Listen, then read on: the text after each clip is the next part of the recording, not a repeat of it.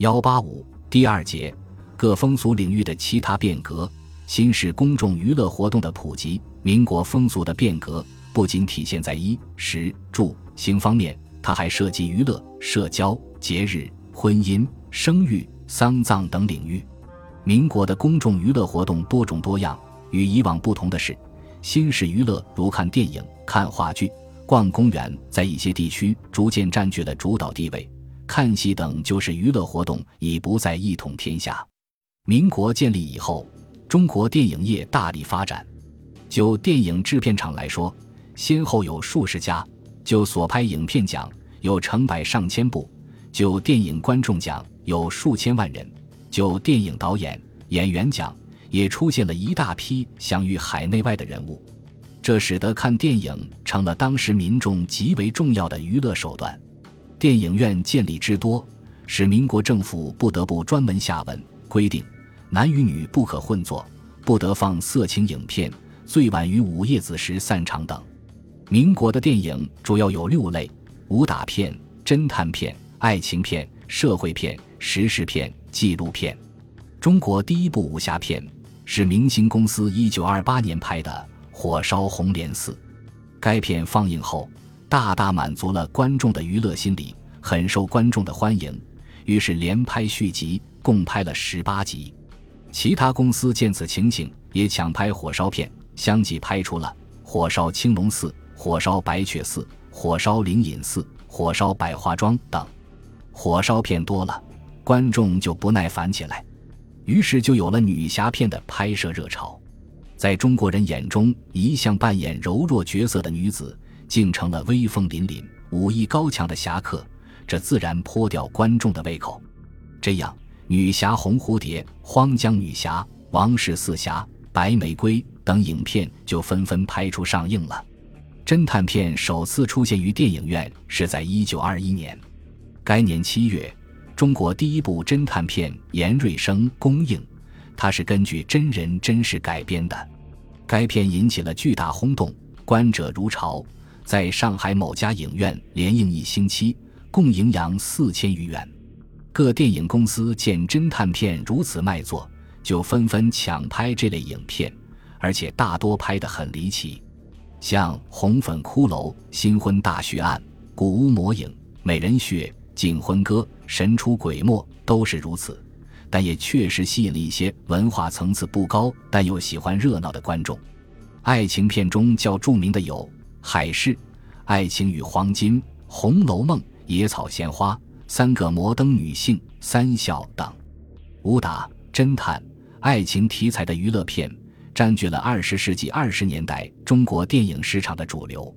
由于观众素质良莠不齐，加之一些制片厂只考虑赚钱，就导致了娱乐片越拍越离奇，连裸体镜头也出现了。有的影片如《金钱之王》，无论男女演员皆半裸视，这种情况引起了有识之士的忧虑。他们提出了迎合观众心理与提高观众眼光的问题，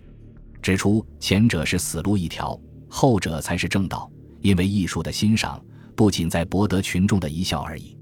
有这种认识的电影工作者是拍摄民国社会片、时事片的主力。一九一四年，幻化公司拍摄的揭露鸦片罪恶的《黑旗冤魂》是中国第一部社会时事片。以后。揭露军阀混战的《春闺梦里人》，描写世态人情的《难为了妹妹》，反映抗日的《共赴国难》，东北三女子、风云儿女、八百壮士、塞上风云、长江万里、东亚之光，揭露民国末年社会黑暗的《万家灯火》、《还乡日记》、《大团圆》、《八千里路云和月》、《一江春水向东流》、《乌鸦与麻雀》等先后拍摄上映。由于这些影片反映了人们关心的社会现实问题，在一定程度上表达了民众的心声，因此很受观众的欢迎。民国时期的纪录片为数不少，且具有观赏性，其题材很广泛，从风景、名人、社会活动到战争，应有尽有。名人纪录片较为著名的有孙中山、孙传芳、吴佩孚、冯玉祥、中国人民领袖毛泽东等。风景纪录片则有西湖风景、庐山风景、长江名胜、北京名胜、上海风景、南京名胜、神秘的西藏等。记录社会活动的影片也不少，如强行简便、国民大会、虎泰长途汽车游行大会、中国国民党全国代表大会、游艺大会、天主教大弥撒、新政治协商会议筹备会成立等。内容为战争的纪录片有《武汉战争》《抗日血战》《十九路军血战抗日》《北伐大战史》《长城血战史》《空军战绩》等。